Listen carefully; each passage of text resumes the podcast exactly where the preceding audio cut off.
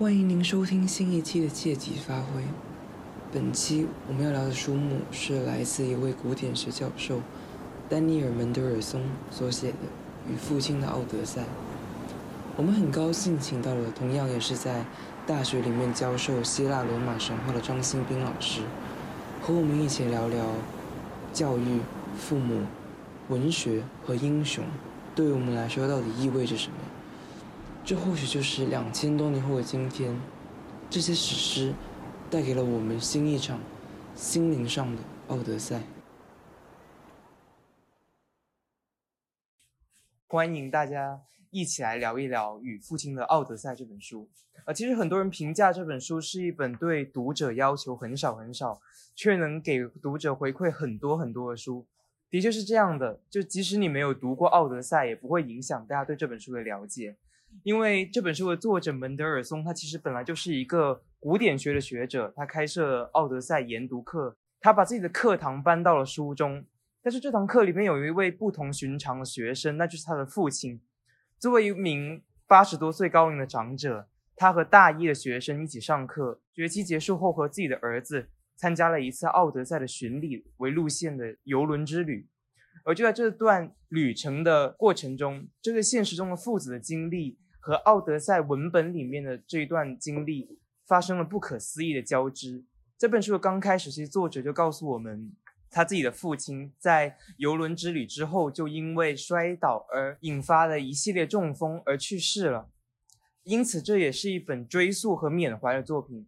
我觉得这本书其实是适合每个年龄段的人都来阅读的。因为这里面有很多的人际和关系，关于父子、师生和夫妻，所以我希望我们今天的交流，其实也是希望能通过不同的身份去汇集到不同的观点里面去。那首先我就有一个第一个问题，那就是呃给张新斌老师的，那就是同样您作为也是一名开设了西罗神话的一位老师，其实您是怎么看待您的同行写这部作品的？我首先我非常的感恩，我很感激你们邀请我参加这个读书会，而且在你们的 push 之下，我读完了这本书啊，就在刚刚半个小时之前，我刚刚读完最后一一个呢。然后他们去的时候，我眼泪还没擦干。我这这个结尾让我非常的震撼，因为他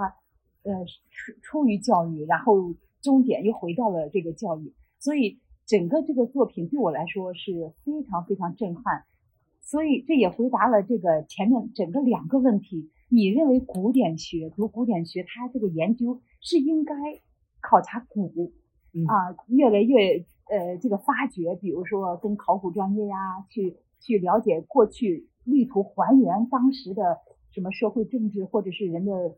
那个风貌呀，还是朝向未来？我想答案是就是不言而喻的。通过这部作品，一个古典学作者。通过在他的作品，就是把他的课堂跟他的就是当下的这种呃这个叙述哈叙事完全交织在一起。也就是说，他用呃《奥德赛》他这个作品，他用他的眼光来解读了，而且最为不可思议的是，成功的就是完成了他的这个寻找，就是找到了他的父亲，理解了他的父亲。所以我觉得就是。呃，首先这个作品，呃，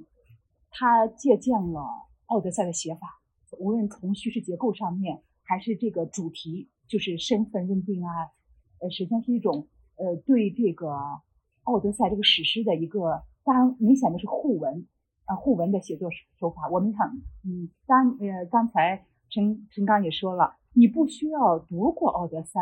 你才能看得懂这部作品。因为他的情节每一卷在写什么二十四卷，他跟他的这个故事当下叙事是完美的结合的。他的书的终点就是《奥德赛》的终点，所以他每一个都有一个内容的一个概述，所以你都可以呃跟上了。所以我作作为我自己，虽然在教这个古希腊神话呀，或者是呃古希腊悲剧啊啊，但是所以我觉得这样的一个创作，可能告诉我们。为什么当下还有研究这个古典、古典经典作品、古典学的意义？是不是啊？嗯嗯嗯。所以它在当下，其意义不在于追随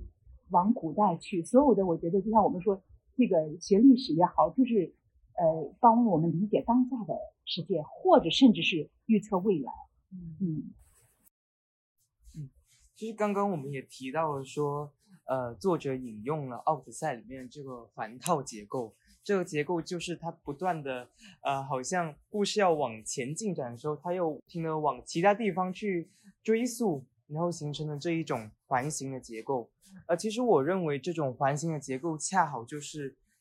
解释了为什么奥德赛和这一段现实中的父子他们会交织的这个原因。就其实作者他最开始在写这本书的时候，其实很幸运了，他能和自己的父亲一起上课，还教自己的父亲。这种经历可能是一般人都比较难体会到的，所以他觉得这应该值得写书。然后他也发生了说以奥德赛为主题的一次游轮的巡礼。但是他在写这本书最开始的时候，他采用是一个线性的叙事，也就是说通过时间的顺序，先写他父亲上课。呃，游轮之旅，然后带到最后父亲去世的这个阶段，他最开始觉得这种写法不是特别的合理，然后他也给了自己的编辑看，他的编辑说，其实过了课堂讨论那一段就没有那么吸引读者了，所以他建议他使用另一种方法去把这些故事给交织起来。最后，其实他选择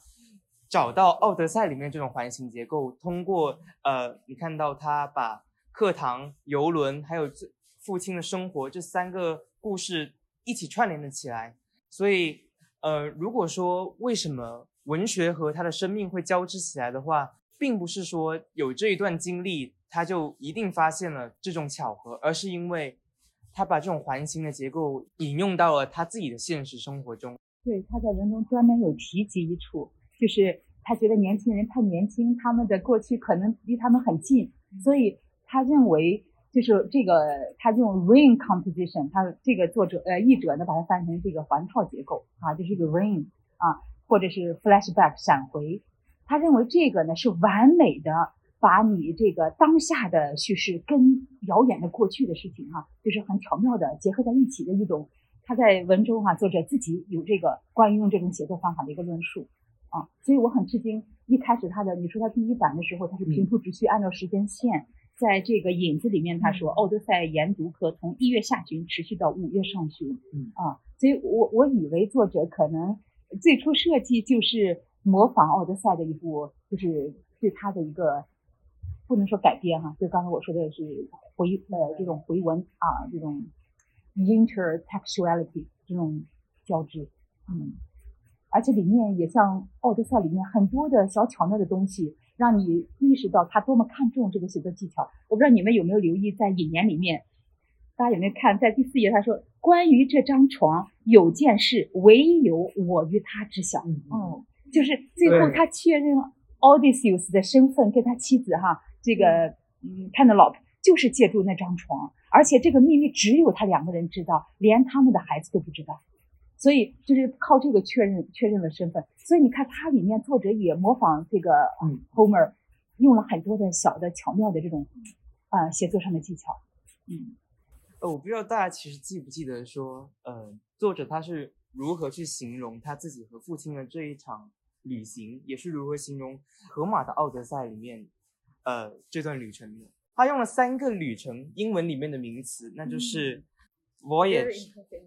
journey, travel. Voyage 指的是道路上的那种遥远，journey 指的是时间的长度，而 travel 本身就带有一种艰辛的色彩在里面。所以，呃，其实《奥德赛》这个 Odyssey 这个词语在现代的英语里面，它已经变成了一种去形容很波折的旅程的这样的意思。所以，与父亲的奥德赛不仅是在解释这部文学作品，同时也是。直接道明了，说这是他和父亲的一次旅程，而且这次旅程会有不可思议的事情发生。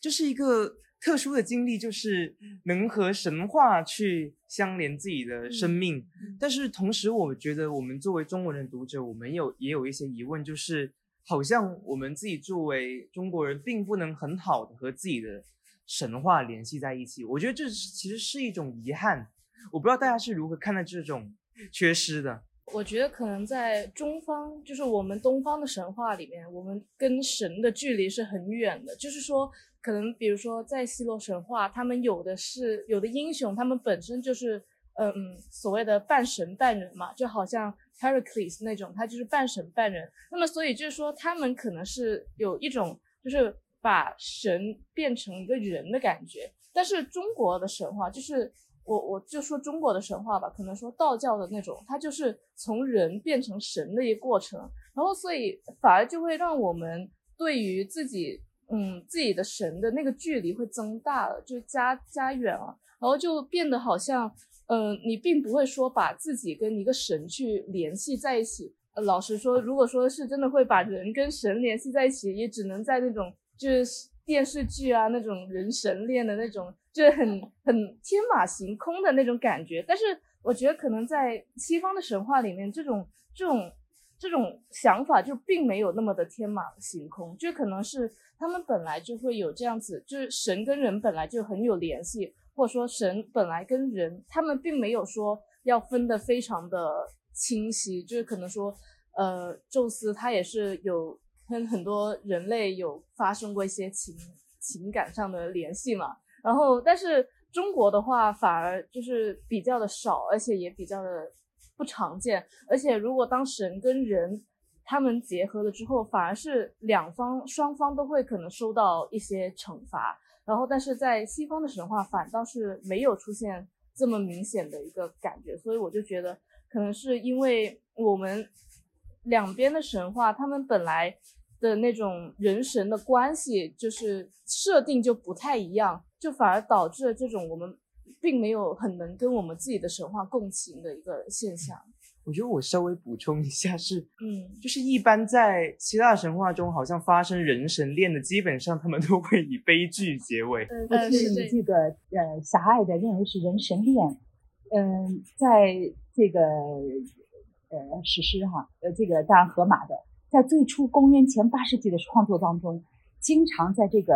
这个行文叙事过程当中，神会介入到人间的很多决定啊，包括在这里多数次帮助 Odysseus 给他改变形形貌呀，比如说干预他在危机的时候来伸出援助之手啊。然后到了公元，比如说后面呃五世纪啊什么，你看 Hesiod 他的创作当中神就远了，也就是说最初的时候神之子像这个。呃，很多就是你说的这个 Zeus 宙斯，他甚至有很多，比如说这个呃，就是半神半人，这个神话当中，所以他这个在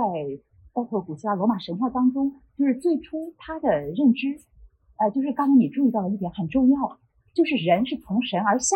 而来的哈啊，而这个我们是要修行修炼啊，通过一个漫长的一个可能少数人能够成功才成为。成仙，啊，是不一样的。也就是说，在越早的时候，在古希腊认那个神话，他的认知当中呢，这个神是不分的。他那个那个时候呢，他这个，所以这个像古希腊神话，它即便是历史的版本，就你不知道从什么时候开始，它是掺杂了大部分神话在里面，还是真正的历史的开始。就是它，它，它是呃，在叙述历史事件，比如说真有真实的历史事件在里面，但是它也夹杂了很多的想象，就是好像有真的有神啊，那么呃这个很很痕迹很重的啊，进入到介入到凡间的很多的啊生活，这是一个原因。我记得我在呃英国访学的时候，当时我说我们想给学生开这样的什么课程啊，就是作为一个课程建设，我去访学，那他问你们学生。就是不学，就是 classics 嘛，所以对他们来说是选修，或从很小就接触，这是他们的一个，就是像我们哎，他就像我们现在开始强调中国神话呀、民间神、民间传说呀，给孩子才开始强调，就他们这个认知框架的搭建的时候，他们一直很注重这个渊源，就是这种 classics，他的在课程，他们小孩子的这个课程设置里面，就感觉他们就是。神的历史和人的历历史是有一种一脉相承的那种感觉，但是在中国，它其实可能因为就是历史比较长吧，所以它发展之后，现在已经把神话和人的历史已经分得比较开了。就是在我们自己看来，就是神话它其实和人类的历史是比较相对独立的存在的。那最早的时候，我们现在也有很多那个神话作品，就是也是呃各国的神话最初都是和历史纠缠在一起的，就是口，因为它当时在这个文字之前，它都是口述，就像那个荷马史诗一样。像我们现在嗯，西方就没有任何考古证实夏朝是存在的。但是在我们的那个口口相传里面哈，最早的历史里面好像还有一个夏朝存在，但是考古并没有证实它啊。但是我们说皇帝呀，那些就是这个最早的呃，你说是是我们的历史吗，还是以神的形式存在？就是那也是我们最早的有关这个呃，就是历史跟那个我们的神话也是呃纠缠在一起的。我想有没有也是在就是实生活实用方面的原因，就像是感觉西方他们的这些神就是已经融入到他们平时使用的什么俗语啊这种，说语言进入语言是的，嗯，我已经忘了是比如说那个是某一个神的脚踝，就是就是就是意思，对对对。对，它已经进入英语语言。对，致命缺陷就是那种呃，像这个里面也讲到 Achilles 他的做的选择，你是选择一个短暂而辉煌、非常英勇的一生，还是一个漫长平凡的这样的一生？这就是英雄的选择。他选择就是这个 Heracles 的选择啊。还有一个，我想提醒大家，就是就是鲁迅他写过的故事新编，他有一个尝试，就是为什么我们离我们的神话那么远？对，他解读了很多神话。就是包括女娲造人啊什么的，所以他是一个尝试，他是想建立一个 bridge，能够连通，就让我们不至于跟我们的呃哎神话就是断裂。所以我觉得鲁迅做了一个非常一个重要的尝试。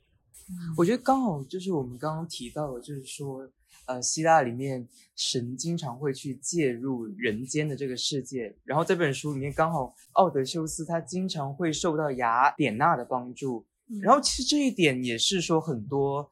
读者在阅读《奥德赛》的过程中，他会产生了一些疑惑。故事上的成功其实并不是他以自己一个人的之力去完成的。所以在这个文中，门德尔松的父亲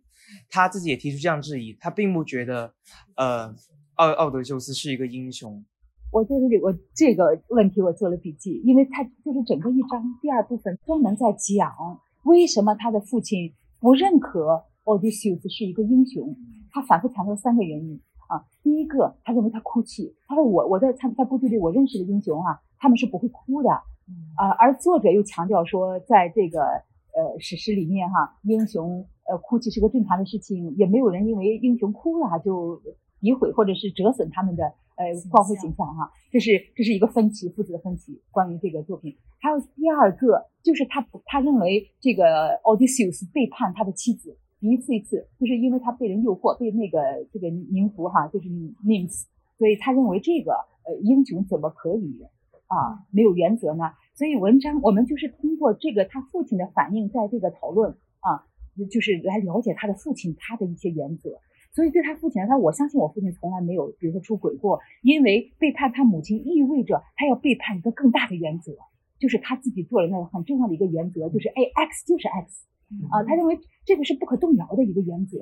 所以他所以他在这个程度上认为 Odysseus 他不是英雄。还有第三点，最重要的就是他认为一直是神助，神仙一直在帮助他。那这怎么能算是就是呃呃呃，如果不是神明啊，他他这些就是那个伟大事迹，他不可能完成，所以这怎么能说是他自己的呢？所以我我我觉得主要总结一下就是这三个方面。呃，作者的父亲不认同 Odysseus 是一个英雄。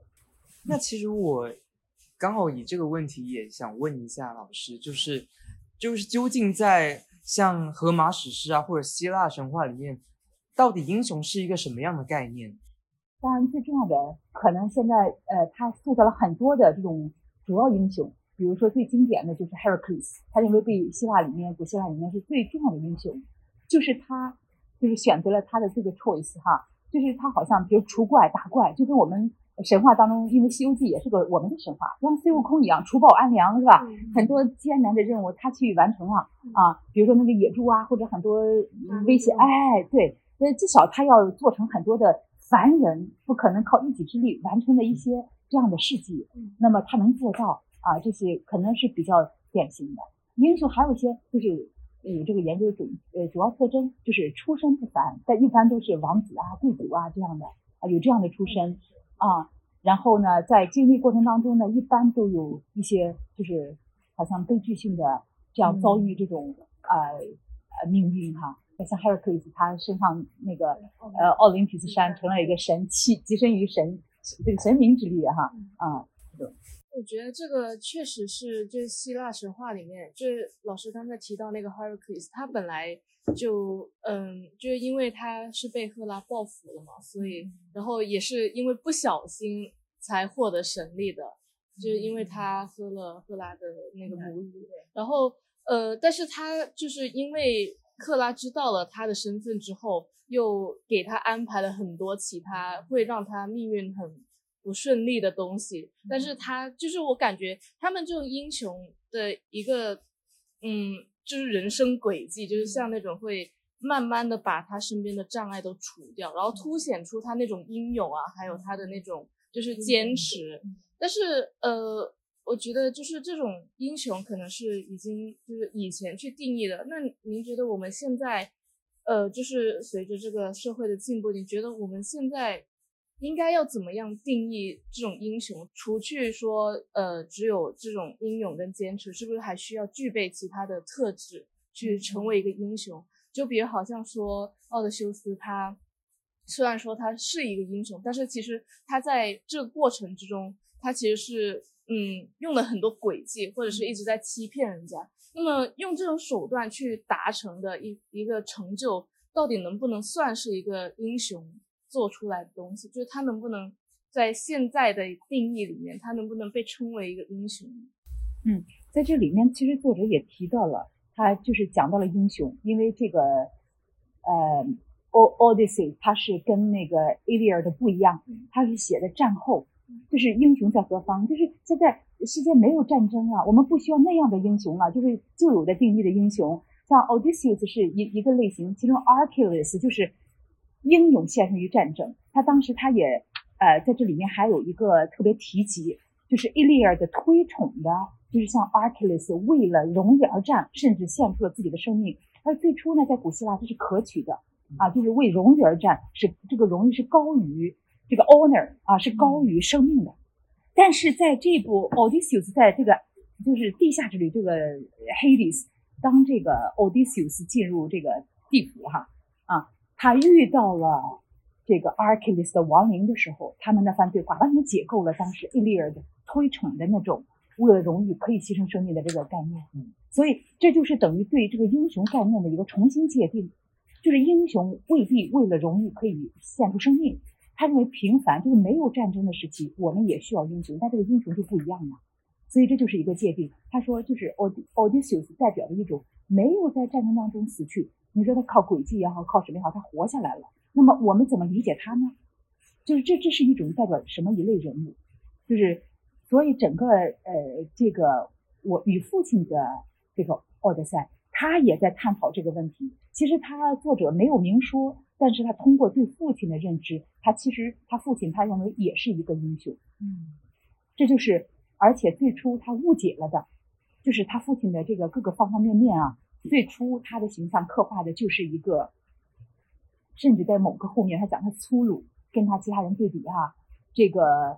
嗯寡言，从来没有溢美之词。他他在课堂上表露出来对他妻子的那种曾经多么美多么爱，但是从来没有跟他说跟他的妻子说过，而且也没有对孩子有那些很温和的鼓励的那种交流。所以这是他最初儿子对他的一个呃就是认识哈。后来通过整个的就是。呃，这个一个是课程，我我在这特别想提两点，我就印象特别深刻，就是在这个影子里面，他就讲了两个，一个是读万卷书上这个奥德赛这个课程，一个是行万里路，正好就跟他父亲的一个这个地中海这个路程，所以它是双重的一个这种呃 journey 也好，我们用的那几个词，其实这个寻找父亲之旅啊，它是双重意义的。一个是精神上面的，我们通过课程一起对这个奥德赛的讨论的进展，嗯，然后这是一种，呃，也是一个就是这样的旅途去寻找，然后还有一个就是跟他父亲真的是去出游了，跟着那个游园啊，沿着奥德赛回乡之路，所以我觉得就是作者还然后一直夹杂着这个呃奥德赛的这个讲述，所以它其实是就是我们说的一个是奥德赛文本自身的这个进展。从一开始，从引子，一直到最后二十四卷结束，然后他们课堂的讨论展示出来了他的父亲，甚至在他不知道的情况下，他父亲为这个课程付出的努力。最后他说，他父亲真的成了一个 student。他说他一直以讲段子的心态，就是很轻松的口气去说他的老父亲八十一岁来旁听他的这个课程，他一直讲。但是呢，他说父亲真的成了一名学生，然后讲了这个词源，他的意思是刻苦的研读。我怎么也想不到他竟能如此勤奋学习，而我对此视而不见。也就是他忽略了很多，这个也是他受到了教育。所以他说这个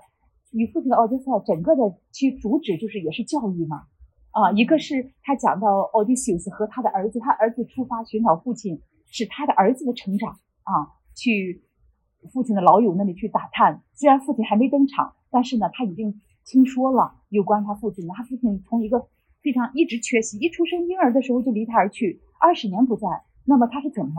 因为后面作文还提到一点，就是他学生说讨论说。就是跟你一个你们相互就是没有情感没有认知，这不算什么相认。你说父子相认，为什么他那么平淡的语气，甚至呃就是一笔带过？因为这种相认并不是真正的相认，真正的相认就像他和他父亲一样，一定要经过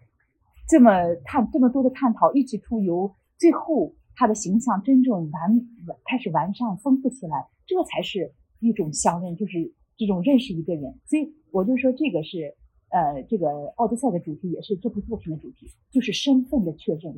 你怎么去认识一个人？当他的容貌变形啊，呃，岁月摧残呀，就是你通过容貌，他连他的妻子都不敢通通过容貌来认识他的时候，那我们又怎么去认识他？我稍微可以说一下，就是我觉得可能玛格丽特·阿特伍德他并不觉得 奥德修斯是一个英雄，他其实基于呃《奥德赛》这部作品去改编了。一本小说，就是他写出了他以奥德修斯的妻子这个寡妇的视角，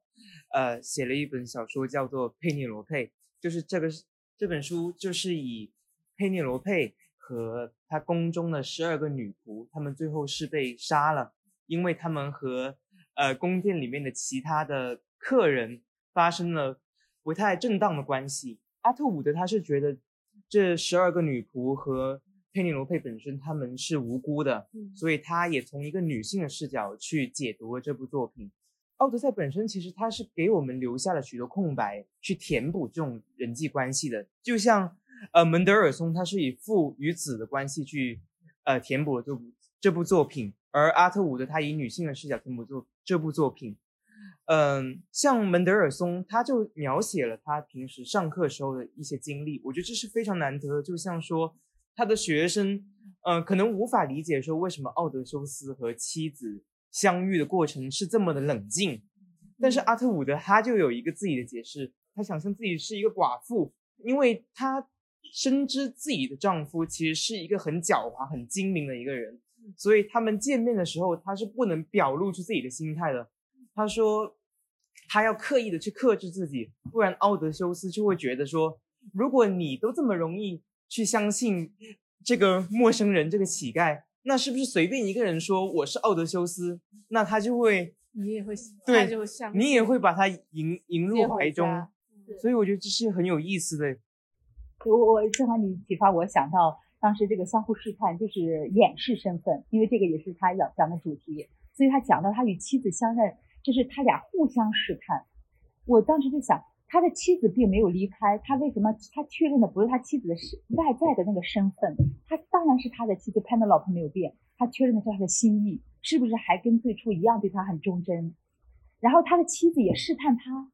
对他的试探是因为什么呢？他强调就是成呃就是比较幸福的，就是夫妻关系婚姻的秘诀。嗯，他用了一个词叫 homo 呃 homo suni 是吧？那个词一个词就是叫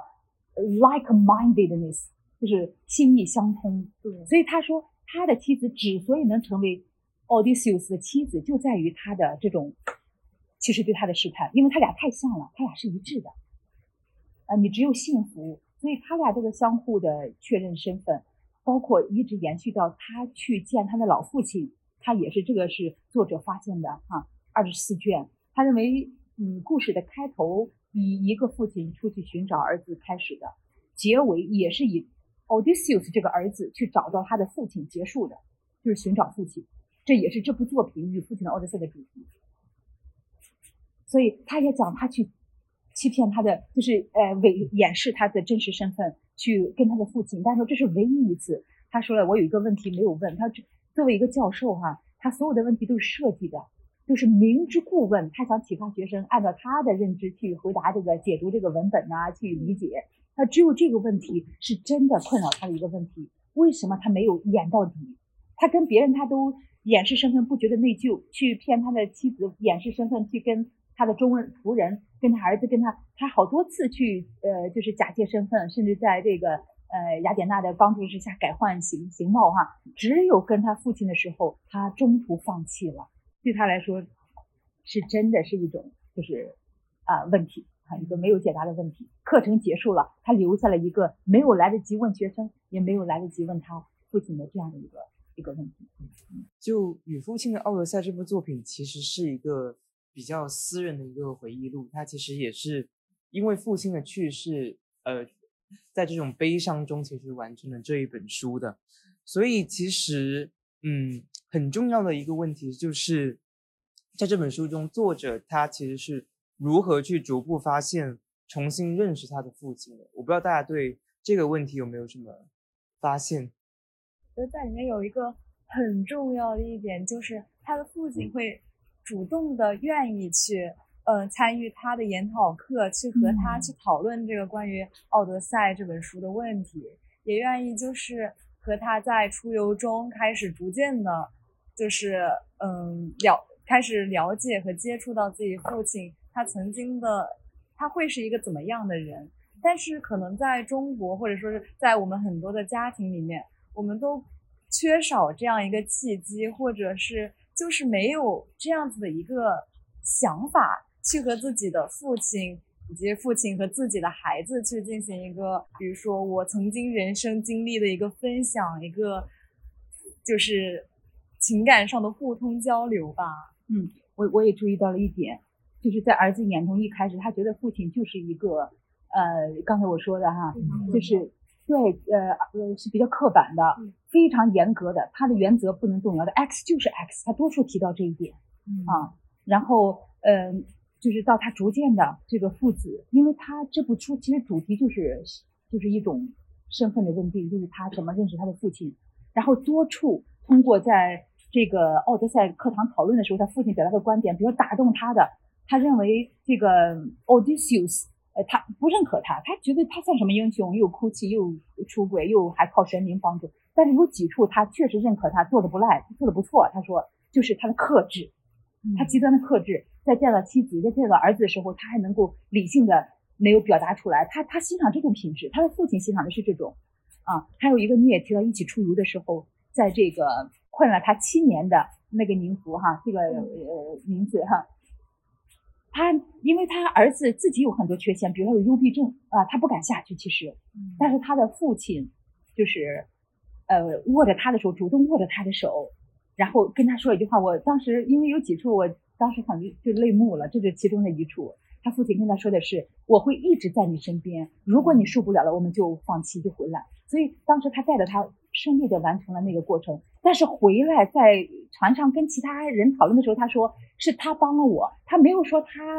嗯帮他儿子去探险，呃，就是完成这个洞穴之旅。他反反过来以非常开玩笑的口气说是，呃，就是就对他来说很难，好像这个他年纪大了。去去做这个八十一二岁了，是不是？是他拉着我的手，那别人他说所有的人可能都以为是他儿子在扶着他，帮助他，啊，就是互相的，就是他说的这个教育 education，这个他专门讨论这个构词，就是这种各种的词素变化，他整个的就是对他父亲的性格的构建，从他最初认为的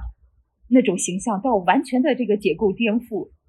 你看后面他学生写的，包括他的高中的那个，大家有没有留心到他的高中同学？他父亲毕业的时候，他的同学跟他说：“你可真能说，是一位聪明的友人，全班最衣冠楚楚的。”但完全颠覆他对他父亲认识，因为他对他父亲就是粗鲁，吃饭那个声音很大的，是什么改变了他的父亲呢？而且他一个是他学生一封封的邮件，让他父亲的。就是形象丰满，还有一个他刻意去拜访了，一个是 Howard 他的大伯，还有一个是他的这个尼诺他的父亲的好友。通过这两个人，给了两个关键词。他大伯说的是他很聪明，而他的那个尼诺那个他的那个就叔叔说的是脆弱。说他他没有得到学位，没有写完论文，没有什么，其实是他性格里面那种害怕失败。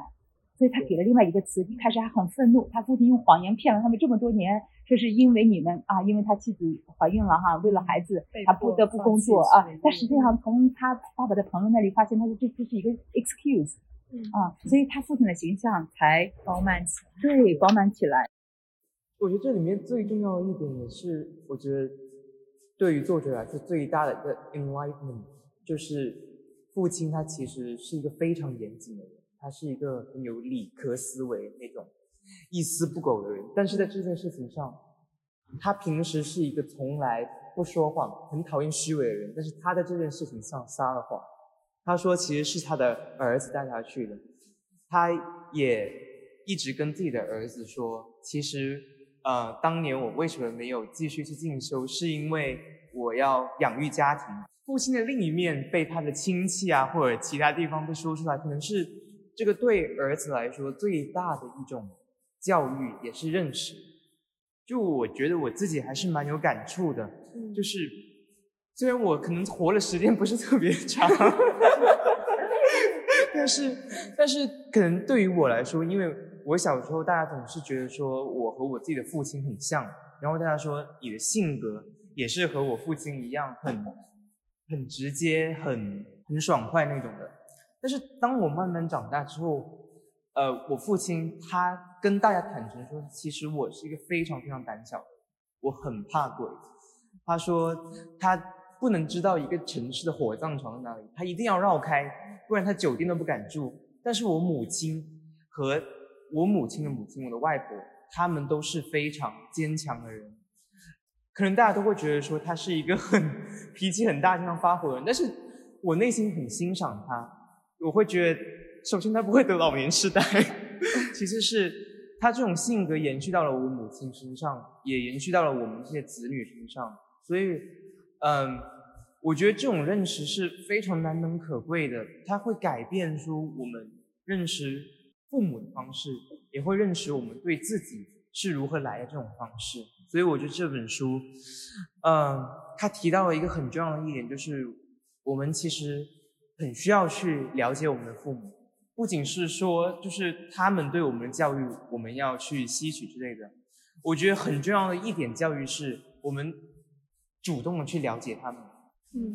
就是我觉得有的时候我们会太过于就是 take it for granted，就是觉得父母对你去关心你，有的时候会觉得太多，或者是你接受不了，然后你会就是。用自己的方法去抵抗这种关怀，但是却不会去想他对你的关怀是出于什么，就是他是为什么想去关怀你，或者说你我们不会换一个角度去想，他是因为经历了什么才会给你这样子的一种关怀。然后就是刚才老师提到那个。作者在走那个地方的时候，然后他父亲抓住他的手，就跟他说：“我呃，我会陪着你。”这种，其实呃，我觉得可能很多就是我自己觉得，以我这个就是这个年纪去想，我觉得很多时候父母并不会把自己脆弱的地方展现给自己的子女看，因为他们会觉得说，我希望他们能就是看到我最好的一面，或者是不想给他们做一个反例，反而是当。子女向父母表现出脆弱的那一瞬间，他们却会去，就是无论他们自己在经历什么，他们都会安抚你。而我就对于我来说，有一次是我自己，就是我是那种比较内向的，然后我也不会太过于跟大，就跟其他人分享自己的情绪。但有一次就是被我的父母看到我就是有点难受，就很 emo 嘛，然后然后我妈就进来跟我说一句话，就说。谁欺负你了？跟我说，我会就是我会陪你啊！那一瞬间，我就会理解到，就是其实这种这种关怀、这种爱一直都在，但是有的时候你就是会选择性的忽略它，因为你并不完全的了解自己的父母，然后你就会觉得这种可能有的时候在你去处理情绪的时候，反而这种你觉得不合适的关心会成为你的负担，所以你推开。但是当你真的了解，自己的父母，就是去，就像陈刚说的，去主动的去了解自己的父母之后，你会发现，就安抚跟关怀才是最需你最需要的东西。嗯，我特别有感触，因为我的年龄在这里哈。然后这个寒假我第一次毕业以后，在家里待了三个多星期，因为我爸妈都因为新冠肺炎住院了，嗯所以我照顾他们的这三个多星期呢，就是就是你说我看到了父母的脆弱的一面，就是父母，尤其是父亲，一直在孩小的孩子心目中是个英雄的形象，嗯。就是因为可能我们对他了解还不够，啊，然后这个就是每个人，比如说，呃，奥德赛他是一个儿子对父亲的寻找，然后回来最终的相认，而这个他还呃作者小的时候，啊，他的父亲也是缺席的，经常的忙于什么各种神秘的有这个保密性质的工作呀什么的，其实他对他父亲也是缺席的，所以这也是用这个旅程，就是呃，一个是我们说奥德赛，他来旁听这个课程是一次认识之旅哈，还有一个就是带他父亲去参加了那个真正的这个旅程，啊，所以你你我觉得陈刚说的很对，我们每个人都需要这样的一个一个这样的一个哎设计这样的一个机会去走进自己的父亲，真正认识啊一个我们我觉得现身边的那在就是这个，就是他们踏上了这个旅程，其实跟我对于我们来说，其实就很像疫情，就是在家关在家隔离的那段时间，你跟就是可能我们这个年龄层会跟自己的父母一直待着嘛，然后也是在这个期间，就是就是因为以前可能小时候我父亲也是经常不在家，就是然后就去工作啊去什么，然后有的时候就是我可能说我希望他去参加一个东西，但是他也可能没有办法出席，然后就是一直会对父亲觉得说很疏远，就是我不理解他，他也不懂我的那种感觉。然后就是因为疫情期间一直在家嘛，然后我父亲也就是退休了，然后就大家就父女俩都在家的情况下，然后我就发现其实他是一个在某些地方上，他其实是很敏感的，可能年纪的关系，可能有点对于新科技比较陌生。然后当他需要帮助的时候，但是他却希望自己把东西做好，就是他希望自己去努力的把这个东西学好。但是我有的时候就不理解，就是我会产产生一种为什么不让我帮你呢？我可以帮你的时候，为什么你不让我帮呢？然后就会因为这种东西产生一种就是怎么说一种矛盾。然后后来我才明白，其实他是他并不是不想我去帮他，而是不想觉得自己并没有办法跟上这个脚步，是想自己也能做到这个东西，而去拒绝我的帮助。就是我应该更要更加的去明白他这种跟不上的那种焦虑感。就好像老师说，就是父亲好像是一个英雄的存在，然后的有的时候就会觉得，其实父亲好像没有什么缺点，我并没有找到他脆弱的一面。但其实如果真的就是踏上这种旅程吧，然后你就会发现，其实父亲也只是一个很普通的一个人，他也有很多需要被关心的地方，也很脆弱的感觉。而且我觉得就是这个读这个作品，不光是这个作品，所有作品的意义就是跟自身发生了关照，就是你通过读它来体验关照了自己的人生。比如说我们在读他们的呃父子关系，我们可能会想到自己的父子关系，对我们个人的生活有了点拨或者启示。我觉得这就是你说古典一个教古典学的一个老师，他写出这这一个作品，他对我来说或者对大家来说更大的启发意义就是。如果他跟我们个人生活对我们没有这种内心的触动，或者对我们没有任何改变观念啊，或者认识呃父子关系啊，或者什么的没有改变，那那它的意义在什么呢？你你做这个，比如说考古啊，做这个古典学做的再完善、再好、再什么教授，但是对对于就是是对我们的生活啊个人的这种见解也好，感情感也好，就是没有个性化 personalize，那我觉得都是很空而。大而假的，所以可能我觉得这也就是我们为什么去读书，因为人我们个人的人生非常短暂，然后时间、精呃精力、金钱各方面都有限，但是我们通过跟着主人公去 去极大的就是说有很多体验，新的体验，然后去看、去去想、去感受，然后就能丰富我们自己的。嗯，就我刚刚听敏月说他父亲的故事，我觉得就是其实也像我自己的父亲，可能跟所有的父亲很典型的一个父亲形就是象。他刚好就和我们书里面那个父亲就是相似的，就是父亲在摔倒之后，嗯他一直想跟自己的子女再次证明说，其实我没事，我一定要撑着那种状态。嗯这种状态不就是说他还是要找回以前那个自己。这也不就是《奥德赛》里面他出走之后，他还要回到他原来的故乡，他也是要证明自己吗？要找回原来那个自己吗？我也有这个体会，因为我我我爸一开始是因为我妈她有很多基础病嘛，她新冠住院之后，我爸去照顾他。然后呢，他就在做这个血氧测试的时候呢，一开始是九十九，所以他说：“你看，咱俩一同样的染了这个病毒，我发烧一天就好了。但是一个星期之后，他的那个血氧指数从九十九掉到了九十五，他就觉得不对了，因为他咳嗽加重了嘛。医生就给他做 CT，发现他有白肺，然后就住院了。然后等他出院的时候，这个血氧浓度只有八十九甚至九十一，所以我给他买了个制氧机在家里面，他需要一直这个一每天吸氧两次。”他当时念叨最多的一句话就是：“这怎么可能呢？我之前前几天还是九十九。”所以他一直在想，包括他出院，他不能接受。但是医生说的是：“你这个年龄了，抗生素我们只能用一个月。你住院，我们也没有更好的解决办法，因为你这个他是，呃，年龄也在这里嘛，他快八十，然后他这个纤维化了，所以他的一叶肺功能了永久性的失效了，就是起肺泡不起作用了。所以他必须接受这个现实，就是你现在的血氧浓度只有这个。”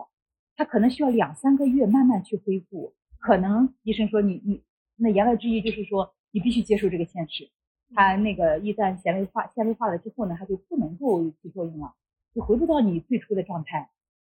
所以呢，就是我看到了我们家这个老爷子，就是从他一开始一直难以置信，到最后他又有两天就是一直在重复这句话，就这怎么可能呢？啊，就是他一直说这怎么可能呢？他就是。啊，所以我们就看到一个必须妥协啊，所以就是这就是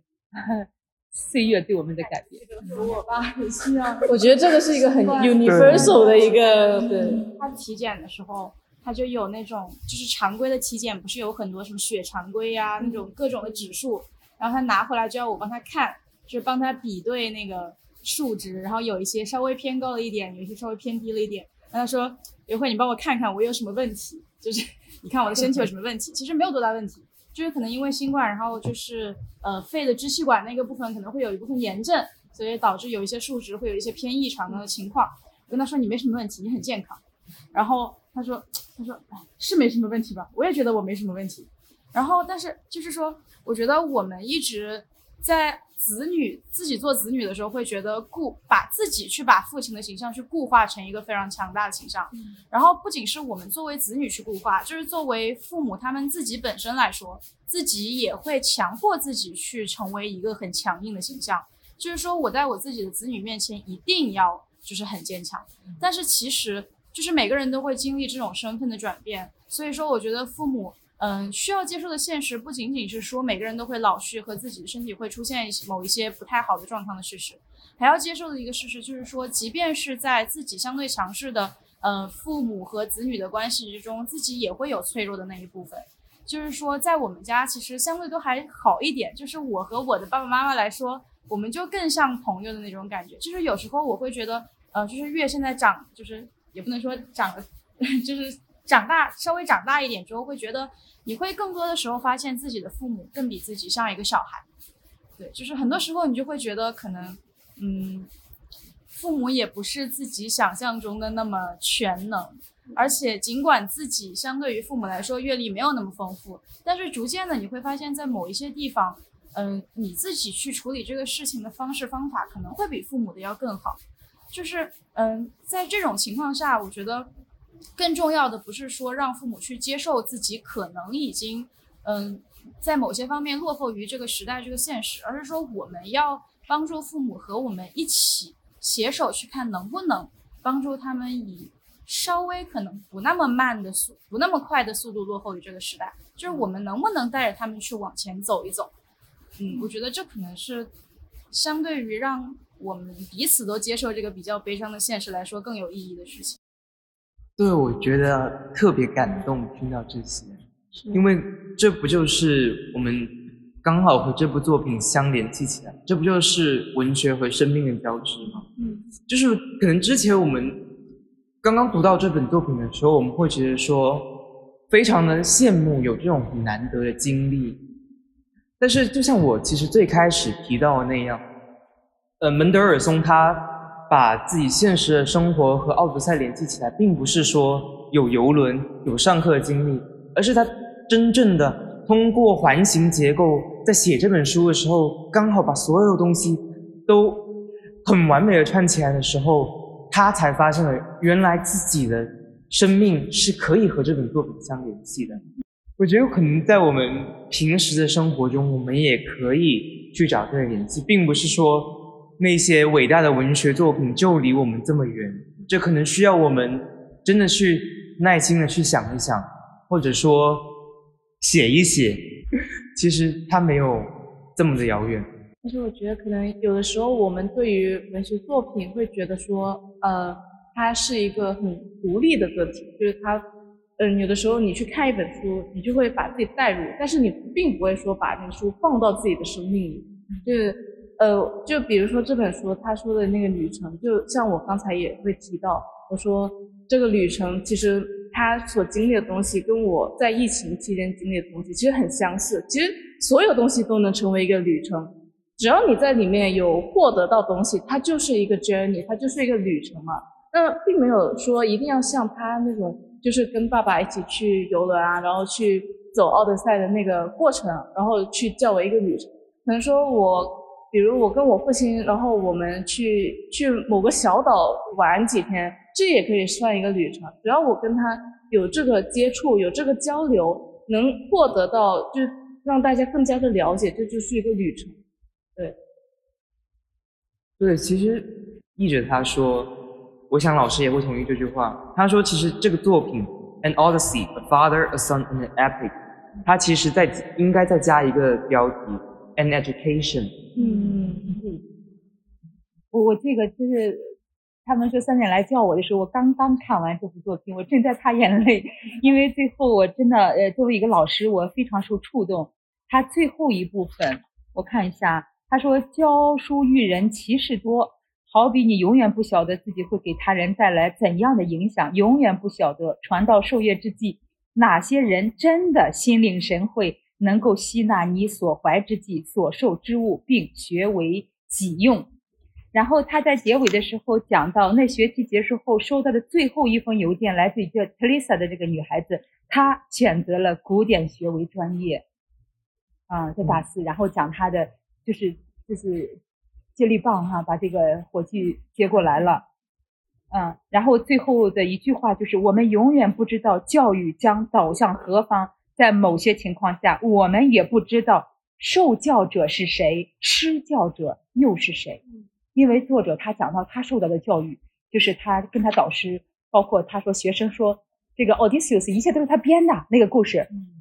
然后他导师说这个一切以文本为主。就是他从来受到的教育培训哈，专业的这个 training 就是要，呃，不能想象啊，一切要要回到要有依据，要从文本当中去。然后过了一个星期，他导师给他找了一个依据，就说明那个另外一个 name 就是这个这个 name 不是编出来的，因为他有一个回就是映照在下文里面出现了，他说那不是 Odysseus 之口出来的，是 Homer 写出来的，所以说可见不是编的，他在其他地方有这个呃这个呃对他的印证。你看他他的导师也也就是非常严谨的，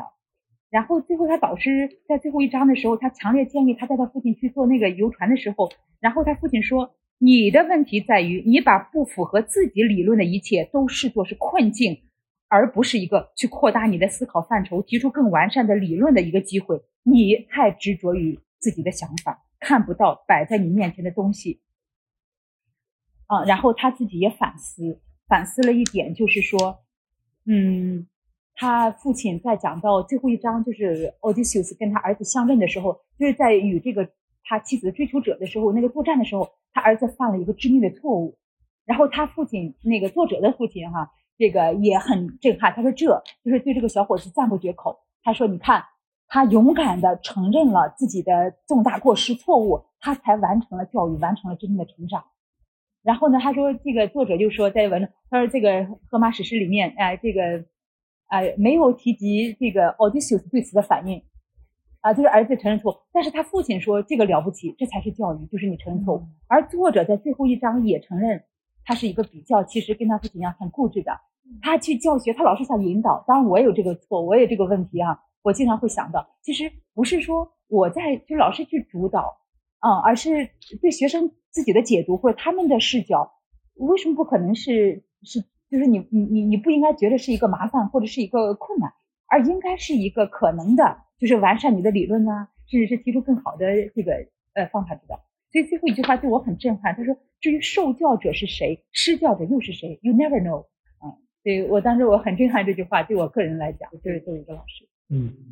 我想这是只有老师他才会意识到这本书里面的问题，所以我觉得这本书里面有很多的身份，需要用不同的身份去解读这些问题。当时那个作者他在就是出版之后也接受一个采访，然后他就说他父亲去上他的这一门课，其实给他的就是带给他的教育是很大的，因为他在那个时候才意识到他一直都是。就是老师刚才提到的，就一直引导学生往他想的、他觉得正确的道路上去走，但是他却没有想想起来，其实这种东西并没有一个所谓正确的道路。然后他就说，在上完那一年的课之后，他之后也会，就是如果有学生表现出，嗯，就是觉得不同意啊怎么样的，他也会去跟他讨论，就是他也发现。其实这样子会获得更加多的不一样的观念或者是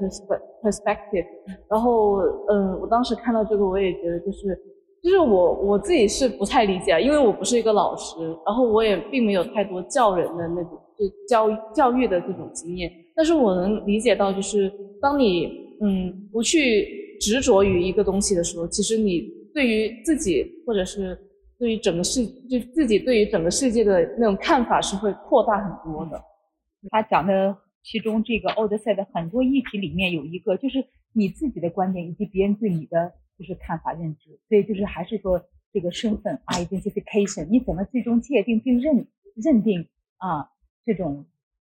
呃一个人他非常丰富多面的真正的认识一个人身份。